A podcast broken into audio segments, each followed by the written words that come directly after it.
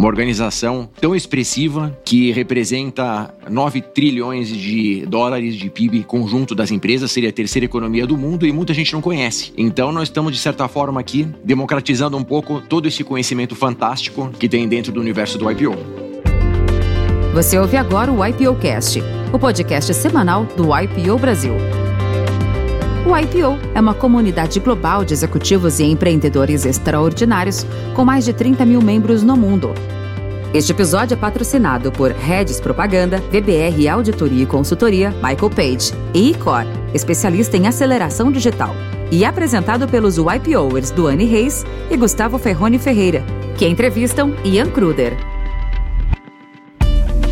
Ian Kruder é CEO da Química Anastácio, uma pequena empresa fundada por seu avô há mais de 80 anos que precisou ser totalmente reinventada e hoje é a líder em distribuição de químicos no Brasil. Linda história de superação, baseada em fortes laços familiares. Ian também é o chair do IPO Brasil, o principal líder da organização na região, e fala sobre como o IPO foi criado e seu impacto na vida de empreendedores e líderes em todo o mundo. Bom, vou tentar é, resumir porque a história é longa, né? São 80 anos de jornada. O meu avô, que foi fundador da empresa, ele nasceu em Hamburgo.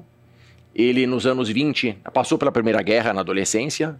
Nos anos 20, ele pegou um navio na Alemanha para ir para as Américas. Ele não sabia se ia ser Nova York, Rio de Janeiro, Buenos Aires. E foi parar no Maranhão. Oh. E do Maranhão ele foi para o Ceará. Fez a carreira dele lá, numa, numa empresa americana. Teve três filhas teve uma posição muito boa lá no Country Club inglês de, de Fortaleza. E quando estava tudo caminhando super bem, veio a guerra. E na Segunda Guerra Mundial tinha um preconceito grande contra alemães. E ele, de um dia para o outro, ficou sem emprego e foi expulso do clube onde ele era diretor. E naquele momento de desespero, ele localiza um amigo de infância de Hamburgo que já estava em São Paulo, tinha montado uma empresa farmacêutica e queria começar a fabricar glicerina. Meu avô vendeu tudo que ele tinha no Ceará, foi para São Paulo com as três filhas e fundou em 1941, durante a Segunda Guerra Mundial, a Química Anastácio, que tem o nome Anastácio por causa do bairro Vila Anastácio, tinha o seu nome bem brasileiro, inclusive. É, e por aí afora, ele conduziu essa empresa, basicamente uma empresa que processava sebo bovino e fazia ácidos graxos e glicerina. E agora eu preciso falar um pouco da minha história pessoal para depois fica claro como que eu fui parar na Anastácio, né? Ela começou a minha história, infelizmente, com duas tragédias. É, eu, com dois anos de idade, eu perco meus pais num acidente de automóvel e fui adotado imediatamente por esse meu avô, alemão, que sempre foi minha grande referência pela minha avó. Mas quando eu tinha sete anos, cinco anos depois, morre num acidente de automóvel também a minha avó, que era minha segunda mãe. E assim eu fui parar na Alemanha e fui adotado por uma tia, que é a minha segunda grande referência. Morei na Alemanha, muito recuperado das tragédias, me adaptei bem, mas uh, o meu avô, tendo perdido dois filhos no acidente e a própria esposa, começou a largar um pouco mão dos negócios, começou a se desinteressar, e os negócios eram tanto Anastácio como três fazendas no interior de São Paulo na região de Dourado. E essa minha tia-mãe foi contactada pelo melhor amigo do meu avô, na Alemanha, e ele falou: Olha, se, se você, que seria a única sucessora atualmente possível, não, não ajudar o seu pai, a empresa não vai sobreviver. E como o casamento já não ia muito bem na Alemanha, ela comunica a família que volta para o Brasil, os filhos já crescidos ficaram lá, e eu vim junto com ela para o Brasil. Isso foi em 1980 já, a partir daí, ela fez uma transição de 15 anos administrando a empresa, mas passando por muitas dificuldades. Né? Ela é, teve planos econômicos, o plano Collor em, no, em 1990, que foi um baque gigante que a empresa quase quebrou. E no, no entretempo eu fui fazendo minha formação, eu estudei no Porto Seguro, é, entrei na, na SPM, eu sempre gostei muito de marketing, entrei na FGV, que era o meu grande sonho, da administração de empresas, é, fiz um, participei de uma formação em contabilidade da Pricewaterhouse. É, entrei na Procter Gamble, primeiro como estagiário, que foi, eu digo que isso foi assim, eu tenho uma gratidão gigante por essa empresa, porque ela foi como se fosse a minha pós-graduação. Ah. Eu acho que todo mundo deveria ter uma experiência numa multinacional, principalmente americana, porque ali não tem muito de eu acho isso, eu acho aquilo, é show me the numbers. Então, sempre uma pressão por boas análises e por você ter um, uma justificativa para todas as possibilidades. E eu, como estagiário, eu recebi o desafio de cuidar de algumas linhas que ficavam meio abandonadas na empresa, porque a, a P&G era nova no Brasil e estava muito focada naquelas marcas internacionais, Pampers, Pert Plus, Pantene. E as marcas locais, que era aquela linha, é, linha da Mônica, Sevas da Febo, Alfazema, etc., eu, como estagiário, fiquei quase que com uma carta branca para conseguir administrar. Então, para mim, foi incrível, porque eu consegui realmente ter uma liberdade enorme para fazer acontecer ali, aprender bastante. E outro fato importante foi que, aos 18 anos de idade, o meu avô resolveu fazer a divisão das fazendas. E como eu era filho do único filho homem dele e filho adotivo, e o único que levava o sobrenome, ele queria muito que a principal das fazendas, que era a fazenda Santa Clara, é, ficasse comigo. Ian, e como é que você se aproximou da Química Anastácio? Como é que foi esse movimento dentro da família para você ir ocupando esse espaço que depois você veio a, a liderar a companhia? Olha, para falar disso, eu preciso falar da minha tia. Porque a minha tia teve um papel fundamental em todo esse processo.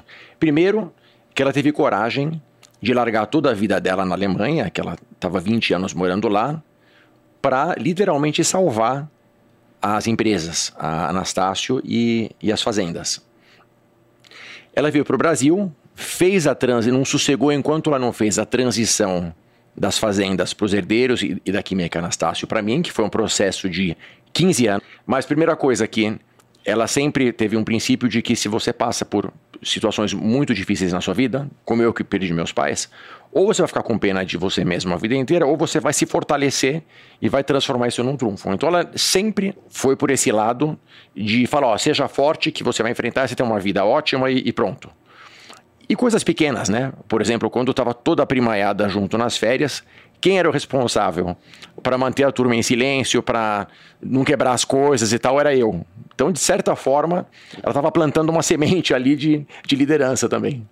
E aí, naturalmente, você foi se familiarizando com esse ambiente? Fui me familiarizando e, assim, eu, eu comecei a realmente gostar tanto da, de administração de empresas e tal, que eu, com 15 anos, a gente fez um livro da família e eu escrevi no livro: olha, vou estudar administração, vou estudar na GV.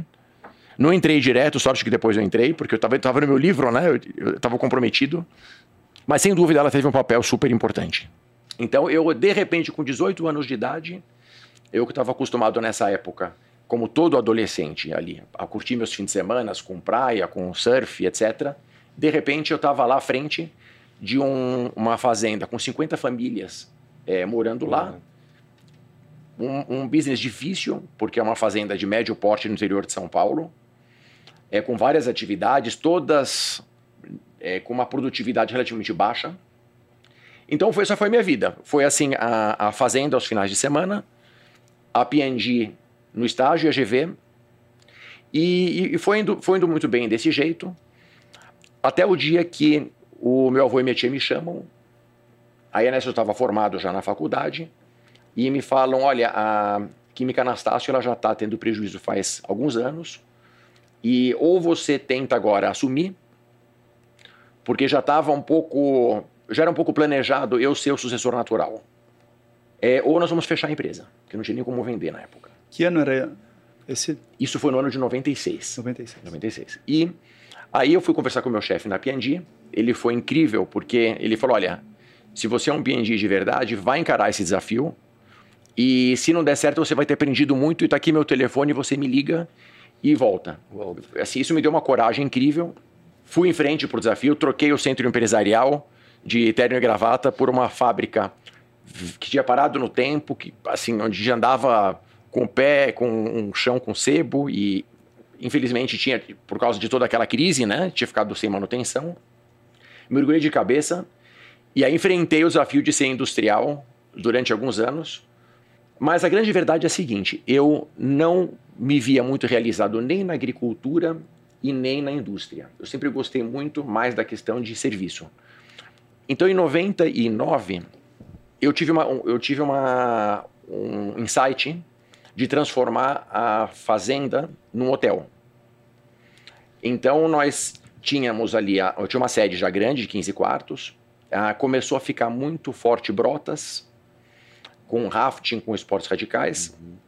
Eu fazia festas juninas lá na minha casa, que lotava todas as fazendas vizinhas, via muitos amigos de São Paulo, gostavam muito.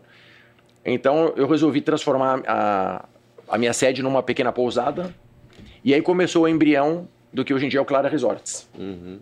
E curiosamente, dois anos depois, me veio um insight um pouco parecido com a indústria. Eu falei, olha, eu não estou me vendo ser um top nessa área.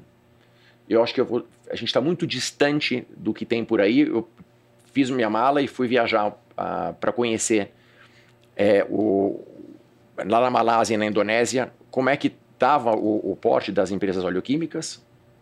E fui para a Argentina também ver uh, uma concorrente grande minha na área de ácidos graxos derivados de sebo. E quando eu voltei de viagem, eu falei: olha, estamos brincando de fabriqueta aqui. Por mais que a gente se mate, a gente nunca vai chegar aos pés desses gigantes. Ou nós unimos a eles e aproveitamos que nós temos uma, uma penetração boa de mercado, ou nós vamos ser devorados por eles. Sim. E entre esse momento e a virada de chave para nós pararmos de produzir e virarmos uma distribuição foi mais ou menos seis meses. Então. A... Foi uma decisão drástica para o negócio. Foi muito seis drástica. Meses, né? Foi rápida. É rápida. Foi, foi drástica, precisava ser feita. Não dava mais para ficar é, acompanhando. A gente até tinha investido. É, eu, eu, tinha dois imóveis que eu ganhei de herança que eu vendi para comprar umas máquinas. A gente trabalhava só com o sebo. A gente até diversificou. Eu entrei com uma linha de óleo química vegetal. É, coco, palma, arroz, soja, linhaça tal para diversificar um pouquinho, mas mesmo assim estava muito restrito. Ian, nessa altura, Química Anastácio tinha quantos funcionários? Qual era o tamanho, assim, para ter uma ideia de impacto da empresa Olha, na ocasião? A nossa operação, para vocês terem uma ideia, ele tinha 70 funcionários com um faturamento de 250 mil reais por mês. Então era 3 milhões ano. E nesse momento que nós fizemos a virada de chave, nós fizemos um acordo com o sindicato e tivemos que demitir 50 pessoas então nós começamos com uma distribuidorazinha bem pequenininha, com 20 funcionários, 300 mil reais. E aí começou uma, uma história incrível, assim, da qual eu tenho... Aí começou uma startup é, no, no mercado de distribuição.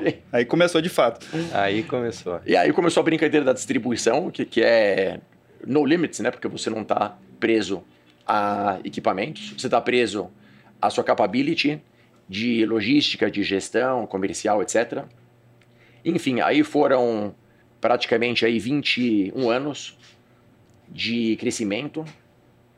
Hoje, a Química Anastácio, somando a operação Brasil, Argentina e trading, ela já, já chegou nos 3 bilhões de reais. Nós vendemos para todos os países da, da, América Latina. Temos em torno de 6 mil clientes, é, mais ou menos 1.500 produtos em linha. Então, assim, foi um, um, uma virada que eu nunca imaginei que, que, iria acontecer. Mas, no fim, é colocando um, uma pedrinha acima da outra todos os dias. E é o que a gente continua fazendo, né? Então, nós estamos agora fazendo a, uma operação de distribuição, estamos abrindo México. A Argentina já estava aberta, usando o mesmo modelo do Brasil, né? Que é distribuição é quando você tem o produto é, importado ou comprado localmente, ou produzido por Tolling. Nós temos umas 15 plantas que, que produzem para a gente hoje em dia. Alguns itens que não faz sentido comprar pronto ou importar. Aí você mantém o produto em estoque e atende os clientes, sob demanda. E operação de trading, aí é uma operação back-to-back. -back.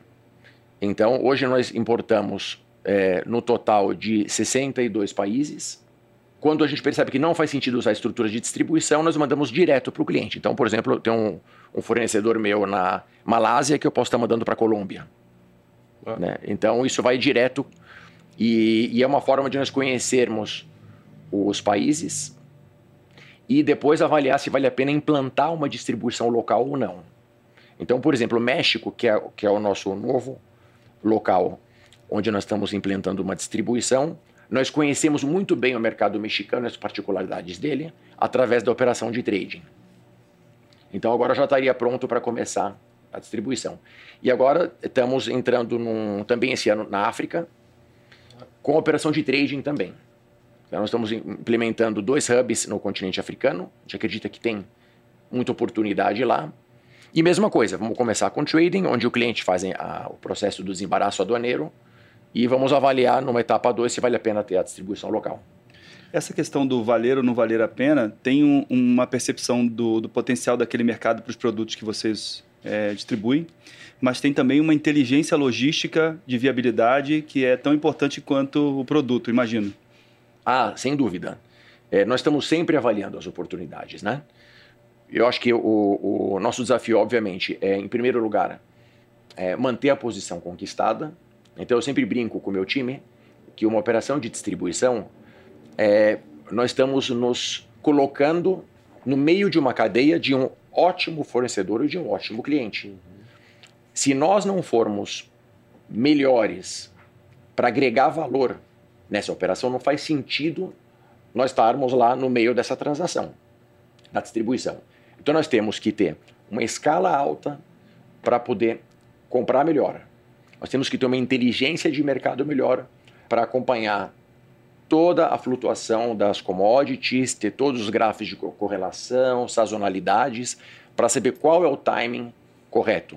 Nós temos que ter uma capacidade de financiamento muito boa, porque os clientes eles não querem manter estoques e nem os fornecedores. Uhum. Então nós temos que ter uma força financeira grande para manter os estoques. Nós temos que ter uma comunicação muito melhor, fazer o um meio de campo entre o nosso fornecedor e o nosso cliente e cobrir déficits de comunicação, que a gente sabe que isso sempre é um, um grande desafio. Nós temos que ser mais flexíveis para criar diversos processos específicos para atender às necessidades e por aí afora. Então, isso é um desafio grande que nós trabalhamos diariamente a, a Química Anastácio é uma empresa que ela é fanática por KPIs. Nós medimos tudo o que nós fazemos milimetricamente. A empresa ela é 100% meritocrática.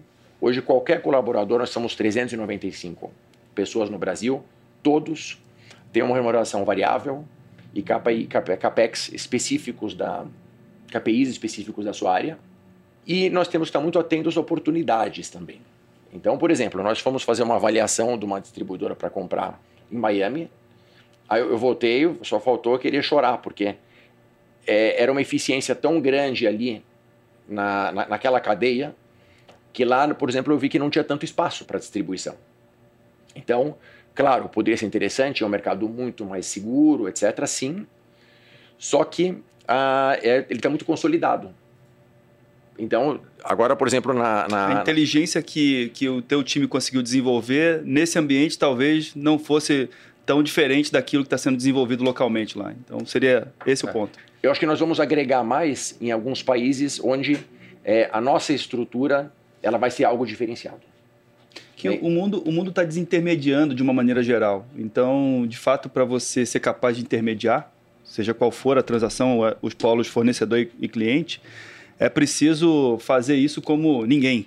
Né? Sem dúvida. Se diferenciando muito. Hoje, o, volume de informações está aí disponível para todos, né? Então, se nós temos um, um claro é, diferencial, o, o, cliente aperta no botão e vai direto no, no fornecedor. Daí também a questão da, da, nossa operação de trading, onde muitas vezes a, a distribuição local não está fazendo sentido, mas o poder de compra com o financiamento faz.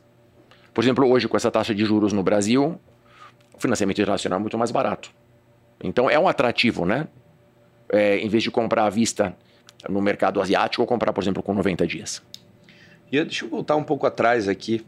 Você comentou de como é que você encontrou a empresa, né? Nessa virada tua aí, faturamento pequeno, enfim, pouca manutenção, os equipamentos antigos e tal. Como é que foi essa, essa mola propulsora de capital que vocês precisaram, imagino, injetar para trazer tecnologia, para trazer novas, novas máquinas, para poder ter uma, um volume de vendas expressivo como vocês têm hoje? Vocês se, tiveram algum alicerce financeiro? Tiveram sócios entrantes? Foi capital próprio?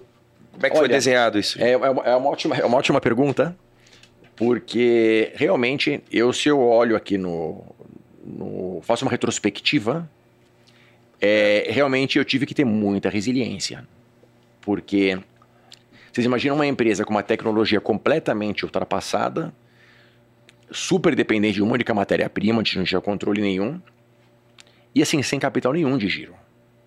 Então eu consegui comprar essas máquinas na época, até porque eu, eu, eu tinha esses, esses, dois imóveis, né, que, que, eu, que eu vendi. Mas eu passei por uma fase muito puxada ali. Eu lembro assim, é, não, não, tinha aquela coisa do home office ainda, a gente ficava no escritório até tarde, né? Eu lembro algumas noites minhas ali, 11 horas da noite, meia-noite, com um monte de duplicatas na mesa ali, escolhendo aquela que tinha menos juro e vendo que, que duplicatas que eu conseguia antecipar pro, é, de faturamento para conseguir descontar no banco. Em época de inflação. É, né? era juro de 3% ao mês. Na, era uma loucura. É, mas assim, eu acho que o, ali, sinceramente, foi um exercício muito grande de resiliência. Então, foi o passo a passo mesmo, crescendo devagarzinho. Na época não tinha ninguém interessado em entrar. Pelo contrário, minha família queria sair. Então, até ah, como a família tinha ganho de herança as fazendas e alguns imóveis e tal, eu acabei comprando todas as ações da família, né? Nós éramos sete acionistas. E tudo com prazo de pagamento enorme e tal. O pessoal queria ficar, ficar livre porque o nosso PL era negativo na época, imagina. Mas a coisa foi indo passo após passo. E nós fomos crescendo com o próprio capital, crescendo, crescendo. E aí o pessoal, obviamente a gente recebe muita abordagem de private equity e tal, mas eu acho que olhando para trás e até olhando para frente é interessante para nós estar tá independente. Porque hoje é assim, eu sou o único acionista da empresa. A quem está lá hoje trabalhando comigo é por mérito. Nós não temos, eu acho que é uma coisa que mais é, a gente vê no, no, mundo aí afora que leva as empresas por broco são brigas societárias, né? Sim. Então nós não temos problema de briga familiar, o, o lucro da empresa ele fica no caixa, porque o fato de não ter uma pressão, obviamente, normal, né, de private equity, por exemplo, de retirar os lucros. Para atender os anseios de acionistas, né, em geral. Exatamente. Distribuir tudo mais. Né? Distribuir. Né? Então, para mim, hoje, quanto mais o, o, caixa engorda dentro da empresa, melhor, porque é, é ele que vai me dar o fôlego para estar tá expandindo, né? E, obviamente, a gente, é, com os, os, resultados vindo, é uma espiral positiva, né? Você vai melhorando a empresa, você vai melhorando também é, o nível de crédito, uhum. vai fortalecendo o caixa, vai baixando o teu custo de captação. Uhum. E aí ela vai tendo independência para ela continuar com capital, investindo naquilo que ela acredita, porque essa competência está dentro da companhia. Então, olhando para o futuro, né, a gente vê as empresas mudando de posição em alguns ciclos é, econômicos. É, talvez seja essa uma vantagem, uma grande vantagem de fazer com que a empresa só foque naquilo que ela sabe fazer muito bem e continue nessa jornada daqui para frente. É, eu acho que você falou aqui uma palavra que para mim é, é, muito chave, que é foco. É, hoje, é, principalmente nós aqui no IPO, a gente está conversando sempre com muita gente interessante no mundo de negócios. E olha, eu acho que no mínimo uma vez por semana vem alguma oportunidade muito interessante. E eu tiro o chapéu e, e assim, admiro muito é, os, os, empresários que investem em várias é, vários setores, etc. Eu faz 25 anos, o, o que eu sei fazer bem é a química e, e a, também a hotelaria, né? O, o, segundo negócio nosso da família. E então eu não tiro o meu, meu foco daí, não. Eu acho que tem lenha para queimar, eu faço isso muito bem faz tantos anos. Uhum. Então, eu realmente o meu foco é esse. Óbvio que a gente faz um pouquinho de real estate, um pouquinho de diversificação de investimento aí na, na bolsa, etc. Mas o meu foco grande sempre é, é química.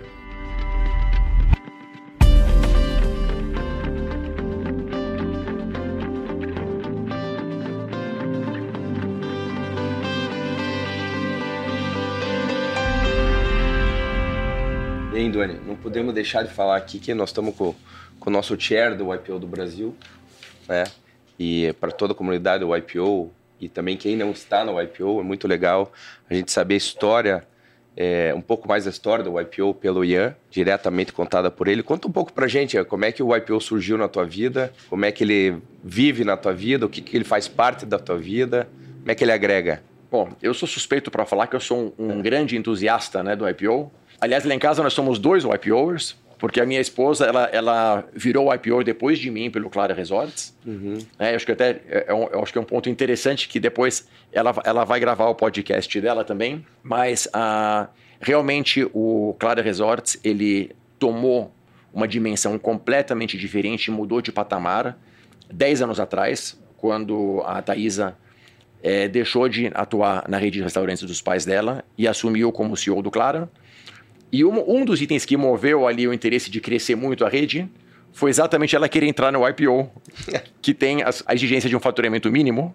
Sim. E ela não sossegou enquanto não chegou nesse patamar, né? Então, foi muito interessante. Então, nós somos dois entusiastas. É, eu, atualmente, estou na posição de chair da Ilha Brasil. Eu tive uma carreira de sete anos em diretorias. Comecei no capítulo paulista com Youth and Family, que são, são uma programação de eventos e de learning para filhos e para famílias.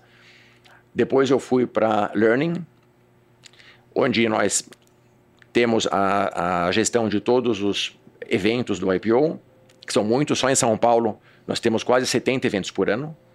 Uh, depois fui presidente do capítulo de São Paulo, Membership, que é a área que cuida dos membros, né, de quem que vai entrar e, e enfim, dos membros que fazem parte do, do IPO. E depois eu fui para a área Brasil.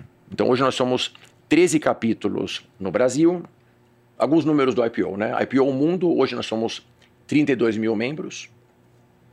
Nós estamos em é, mais de 140 países. Na América Latina, 3 mil membros. No Brasil, nós somos quase mil. Mundialmente, como eu comentei com vocês, nós somos é, representamos em faturamento conjunto das empresas é, 9 trilhões de dólares, seria o equivalente ao terceiro PIB mundial. E é uma organização que ela surgiu nos Estados Unidos 70 anos atrás.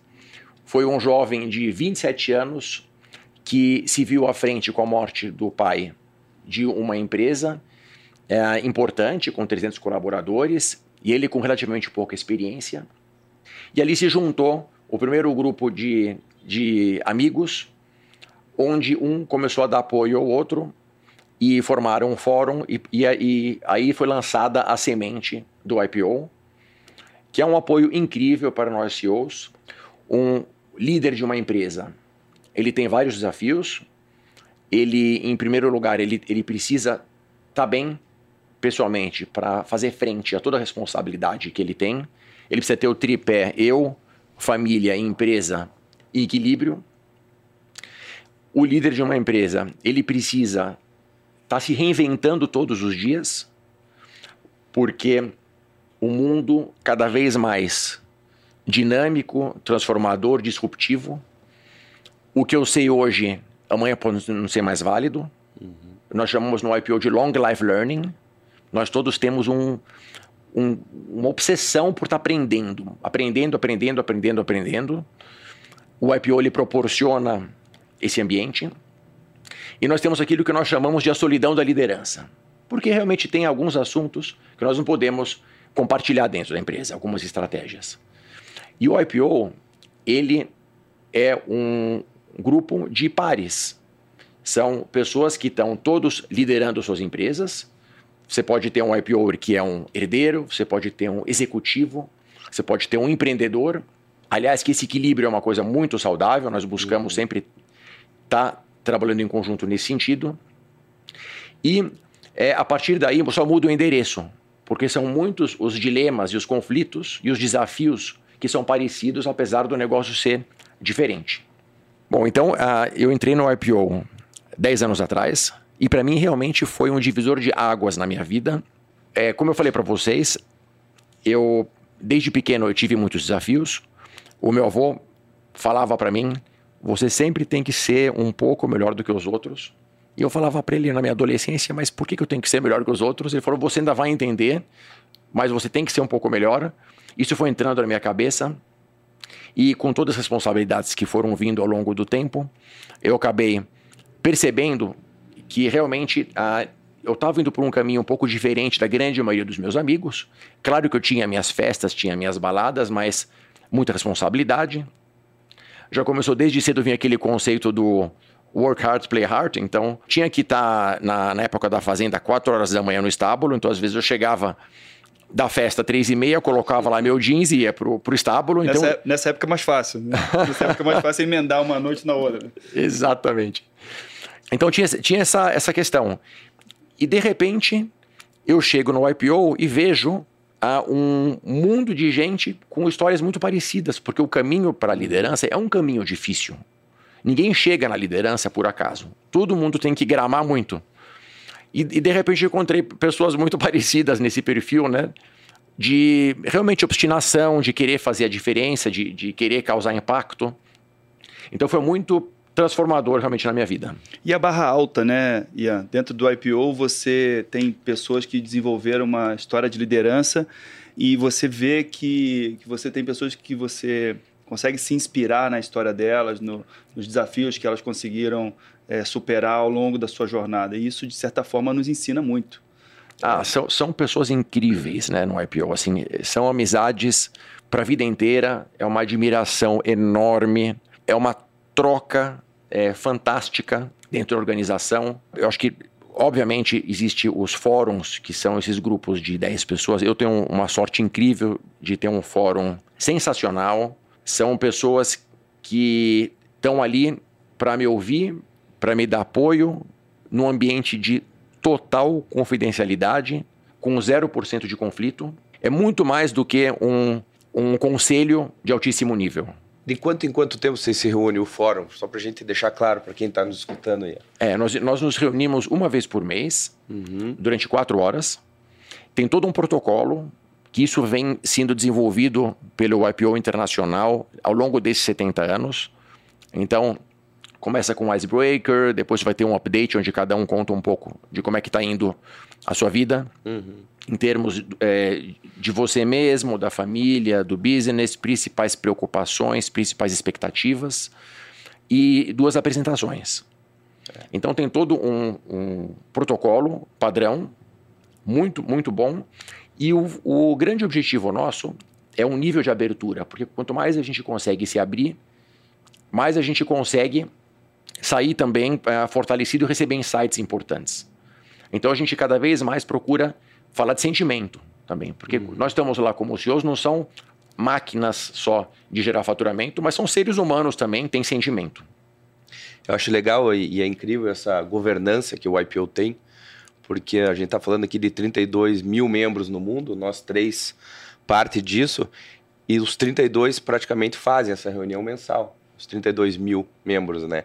Então, quando você fala com algum IPO de qualquer país do mundo, um sabe o que o outro está falando. Se a gente fala sobre fóruns, se a gente fala sobre esses icebreakers, se a gente fala sobre as apresentações, enfim, você pode estar falando com um IPO na Malásia e tem, tem o mesmo filtro, vamos dizer assim, né? A gente está falando a mesma língua. Exatamente. É, é a mesma prática é, no mundo inteiro e é tanto material humano rico que a gente tenta achar formas é, cada vez mais, é, melhores de se aproximar é. dessa comunidade. Então, por exemplo, eu, hoje, como chair do IPO, um dos meus desafios é exatamente esse: é uma integração maior com dos capítulos do Brasil entre si, uma integração maior com a América Latina. Os networks são um caminho muito interessante para isso. Então, nós temos networks, por exemplo, Doing Business no Cone Sul. Temos um network, por exemplo, de vinho, que é algo jamais ligado a, a hobby. Então, temos um network internacional de parenting, uhum. por exemplo, que é, que é educação de filhos, liderança, sucessão. Temáticos também de segmentos de mercado, como construção civil. Por exemplo, networks de, específicos de setoriais. Uhum. Setoriais. Então, isso, por exemplo, é um item que aproxima muito. Nós temos, eu estou falando de fórum para vocês, Sim. existem, por exemplo, fóruns nacionais, onde você, além do teu fórum, dentro do capítulo, você tem um fórum com membros de outros capítulos. Você tem fóruns one-to-one, -one, também é, duas pessoas, fóruns é, internacionais. Então você imagina a, a, riqueza de troca de informação de conteúdo que você consegue. Um diferencial gigante também do, do IPO são o, o, os eventos nossos de learning. Como eu mencionei com vocês, só em São Paulo são mais ou menos 70 eventos que nós temos por ano. Ah, nós quando começou a pandemia, dois anos atrás, de repente nós tivemos que reinventar todos esses nossos encontros e transformar eles é, em, em, Teams e Zoom online. Foi um sucesso, foi, foi assim, incrível, gerou uma aproximação muito grande dos membros dos capítulos porque acabou a fronteira, acabou a limitação geográfica. Entre capítulos. Então a gente começou a participar ativamente de palestras, eventos super interessantes com o IPOers de todo o Brasil e, e, do mundo inteiro. A gente começou a receber, querer saber o que está tendo de programação para participar. Por exemplo, temos um programa anual de mentoring que ocorria de forma mais clara dentro de cada capítulo. Então, os 13 capítulos do Brasil tinham seu, seu, suas formações de duplas de mentoring todos os anos. E no ano passado, pela primeira vez, a gente fez é, o programa de mentoring do IPO para todos os capítulos, entre si. E foi recorde de formação de Sim. duplas, porque essa barreira do encontro físico presencial deixou de existir. Exatamente. E o mentoring, então, obrigatoriamente precisou ser como era possível acontecer, não dava para escolher. E foi então historicamente o ano foi. em que a gente mais formou duplas. Não sei se você tem ideia do número, mas eu tô, eu fui mentoring no ano passado, 70 duplas, eu acho. Sim, é, na verdade o nosso é. foco agora é chegar em 100. Está é, tá crescendo demais. E, e, que riqueza, né?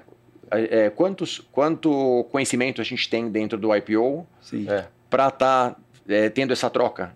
Principalmente o IPOs do Gold, que tem muita experiência, para o IPOs mais jovens que estão entrando. Sim. É, estamos sempre convidando, inclusive, uh, o IPOs para serem mentores, porque o que mais tem são mentis uhum. querendo aprender. É o famoso é, give back né, do, do, do IPO. Né? E, e tem um outro, uma outra questão sobre o programa de mentoring que é importante compartilhar. Muitas vezes a gente imagina que um mentor vai ser um executivo que já viveu muitos anos de experiência e um mentee vai ser um, um membro que recém entrou no IPO. Mas isso não, não, é, uma, não é categórico, porque o mundo está mudando muito rápido. Muitos IPOers que já é, agora estão investindo em novas empresas, em novas iniciativas de negócio, podem absorver conhecimento de YPOs que recém Olha, eu vou, entraram. Eu vou, eu vou falar para você que talvez, muitas vezes aqui, o mentor vai aprender mais do que eu mentir, viu? Sem dúvida, sem dúvida. Eu já, eu já podia, eu tive a, a oportunidade de ser mentir e mentor. Uhum. E quando fui mentor, aprendi tanto ou mais do que é uma, quando é uma, fui mentir. É uma troca fantástica, né? Sim. E, e o que nós buscamos muito também, que é um, um grande foco nosso aqui nessa diretoria, é a diversidade. Isso que eu queria perguntar para você, Ian. Você agora tem um mandato como chair de dois anos. Isso. É, nesses dois anos, assim, quais são assim os desafios dessa diretoria? Porque você é o chair Brasil, mas você tem uma equipe também de diretores Sim. É, é, nível Brasil nesse momento olhando para o IPO durante esses dois anos. É, você já falou de algumas coisas relacionadas a, a, ao processo de integração entre capítulos, etc. O que mais está assim no mandato dessa diretoria? Que eu queria que você compartilhasse eu, eu acho com a gente. Que o, o primeiro maior desafio de todos é a responsabilidade de manter essa barra que já está super alta, né? Já veio vindo organização muito boa de, das gestões anteriores. Então, antes de mais nada, a responsabilidade de, da, daquele time que está ganhando, a gente manter ganhando. Uhum. A qualidade, nós medimos todos os, os eventos, tanto por quantidade por com qualidade, pelas notas. Então, a gente está sempre de olho para a qualidade estar tá altíssima, only o IPO. É, desafios grandes, a diversidade. Então, hoje, nós, nós acreditamos que seja uma coisa muito importante é, trazer, por exemplo, mais mulheres para dentro da organização. O trabalho está sendo muito bem feito, nós criamos um comitê de diversidade, nós é, criamos, é, colocamos pessoas à disposição para estar tá prospectando a, as mulheres CEOs, para estarem conversando com elas, explicando que é o IPO e depois é, convertendo e acolhendo quando elas entram no grupo. E nós estamos ah, com um, um, um target que está indo de acordo com o previsto de dobrar o número de mulheres do IPO até quando termina o nosso mandato, que é em julho de 2023. O que é um desafio, porque no mundo é, C-level é, no mundo inteiro, independentemente do IPO, a participação de mulheres CEOs vem aumentando ao longo do tempo, mas ainda proporcionalmente em relação aos homens é muito menor, no mundo como um todo. Então, dentro da organização, poder focar nisso, né, colocar uma lupa em cima dessa questão e, e, tratar os aspectos que poderiam ser eventuais barreiras para a entrada de uma CEO mulher como, como membro do IPO, é uma vantagem é, importante. É, a gente poder pavimentar esse caminho e facilitar sem essa, dúvida. E eu, acho, eu acho que é uma espiral. Eu acho que é uma espiral, porque a partir do momento que vão vindo mais mulheres para a organização, uhum.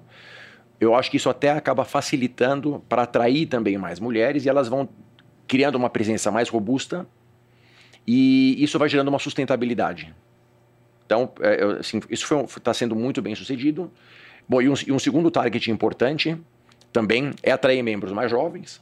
Afinal de contas, nós queremos trazer para dentro da organização essa molecada fantástica da, das startups e também criamos, da mesma forma, um comitê para estar dialogando com esse pessoal. E é importante você falar sobre isso porque o, a criação do nosso podcast, do IPOcast, tem, tem uma relação muito forte com, com, esse, com esse aspecto do, de trazer pessoas de outras economias mais jovens para a organização porque nós temos aqui os nossos desafios é, de comunicação, onde é, muito do que a gente conversa dentro do IPO precisa ser mantido dentro do IPO, exatamente para ter essa, esse ambiente seguro para você compartilhar é, os aspectos da liderança, né, do isolamento da liderança que muitas vezes acontece.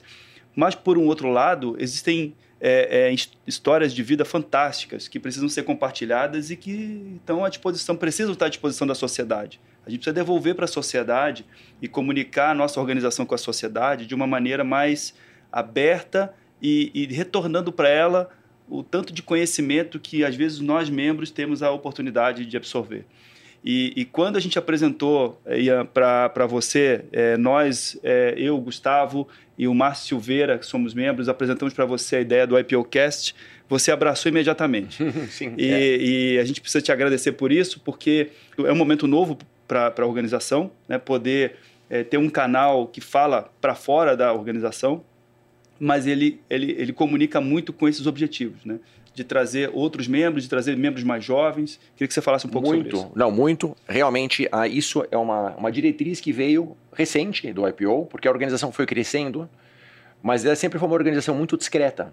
E realmente veio uma diretriz de dizer, olha, se nós temos tantas empresas importantes e um material humano tão rico dentro do IPO, e nós todos somos movidos por um objetivo de, de transformar o mundo para algo melhor, então, vamos mostrar um pouco mais a nossa cara, vamos colocar um pouco à disposição de todo o nosso conhecimento e vamos, vamos causar impacto. Se a gente analisar, imagina o Brasil, nós somos quase mil CEOs.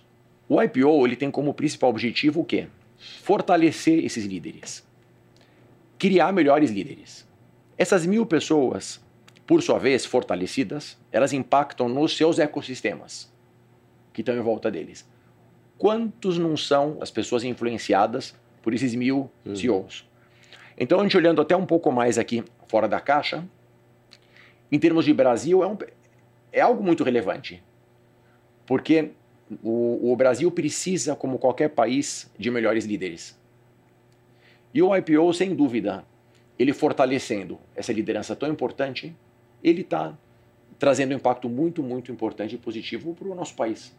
É, e sem falar que entra na cultura da família também, né?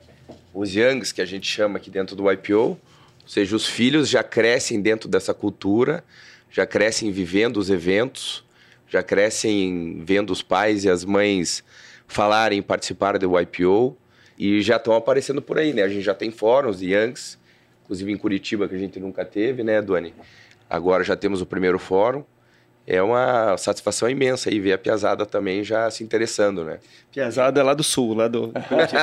ah, eu, eu, tenho um case claro da, da minha filha, né? Minha filha, é. ela, ela tá lá na Cornell agora, já está num grupo de, é, de youngers do IPO fora do Brasil. Ela, é, com esse desafio grande de entrar numa faculdade fora, ela precisava fazer um, um, um currículo, participou de curso de leadership do IPO, por exemplo, na Suíça, incrível, com é, jovens do, do, do, mundo inteiro. A, a, a minha esposa está no networking de hospitality uhum. e a minha filha está fazendo hotelaria. Então, a, através do IPO, a minha filha teve a oportunidade de ser entrevistada é, pelo CEO da rede Wish e foi fazer um estágio em Gramado. Aí, através do IPO, ela teve uma oportunidade de conhecer a, o, os proprietários lá em Portugal do Taylor's, onde fabrica o, o, aquele vinho do Porto. Ela foi fazer um estágio lá. É claro que as portas se abrem e no fim quem tem que é, trazer o resultado, quem tem que, tem que agarrar é o, é o, é o, é o jovem. Uhum. Mas as oportunidades, elas, elas são incríveis. Então, realmente, é, é, é um diferencial grande. É, Ian, eu vou propor aqui um fechamento diferente e vou provar para vocês o quanto nós somos diferentes e ao mesmo tempo parecidos no IPO. Você tem uma história pessoal com seu avô fortíssima, é, relacionada a fazendas, e o Gustavo tem uma história muito forte com o avô dele, também relacionada a fazendas. Então vocês estão em negócios absolutamente diferentes e eu observei isso aqui enquanto a gente estava conversando.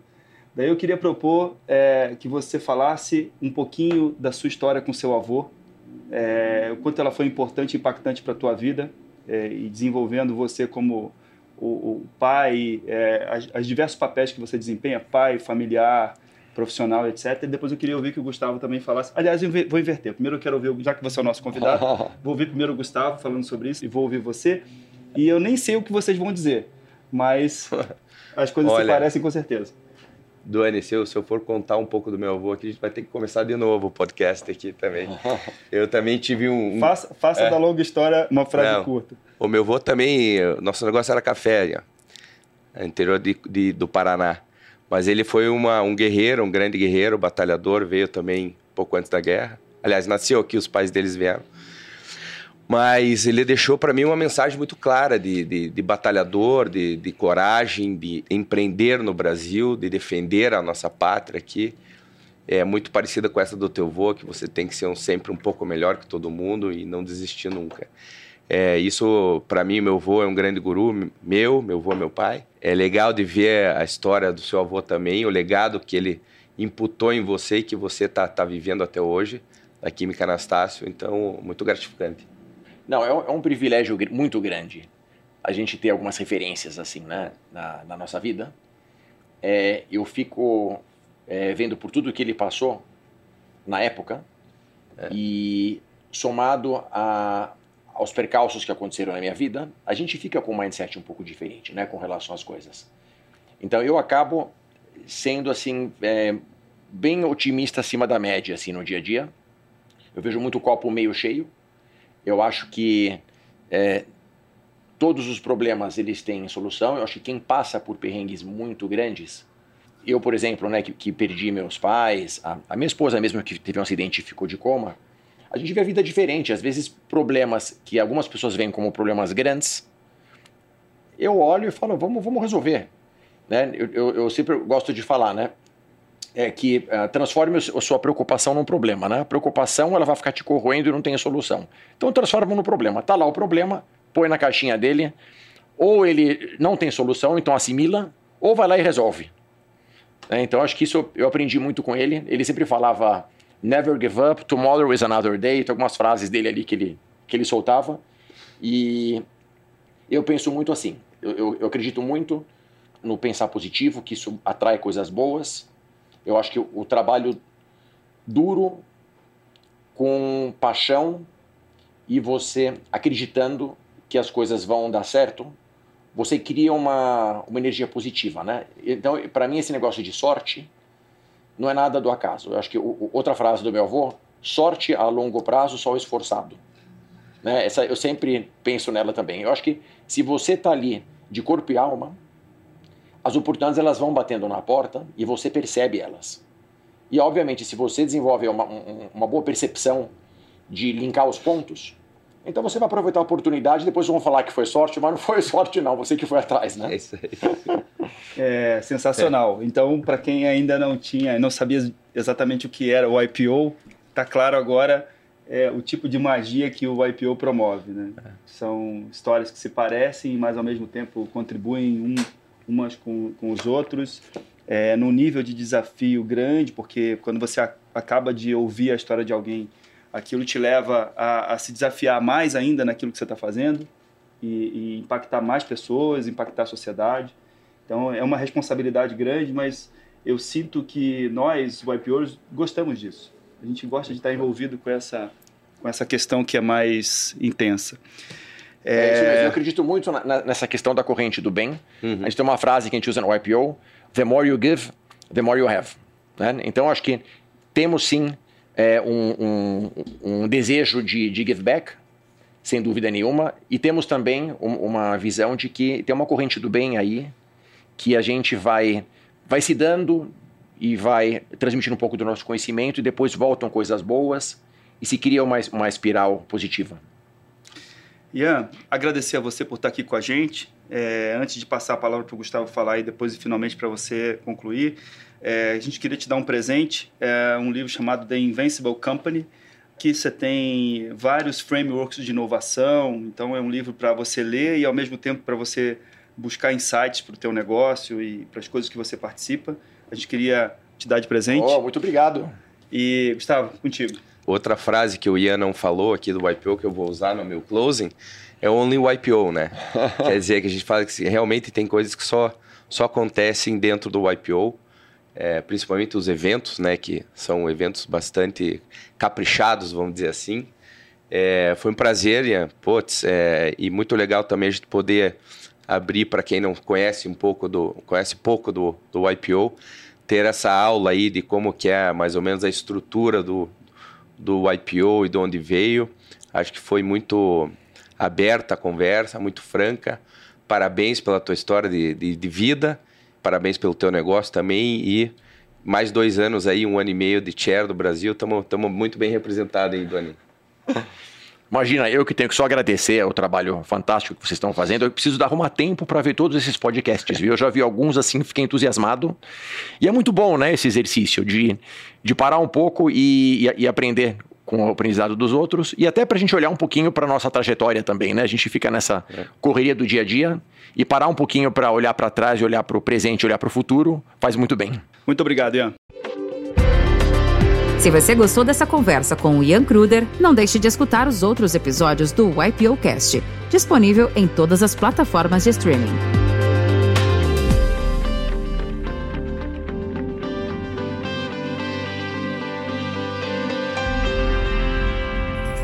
Uma produção, voz e conteúdo.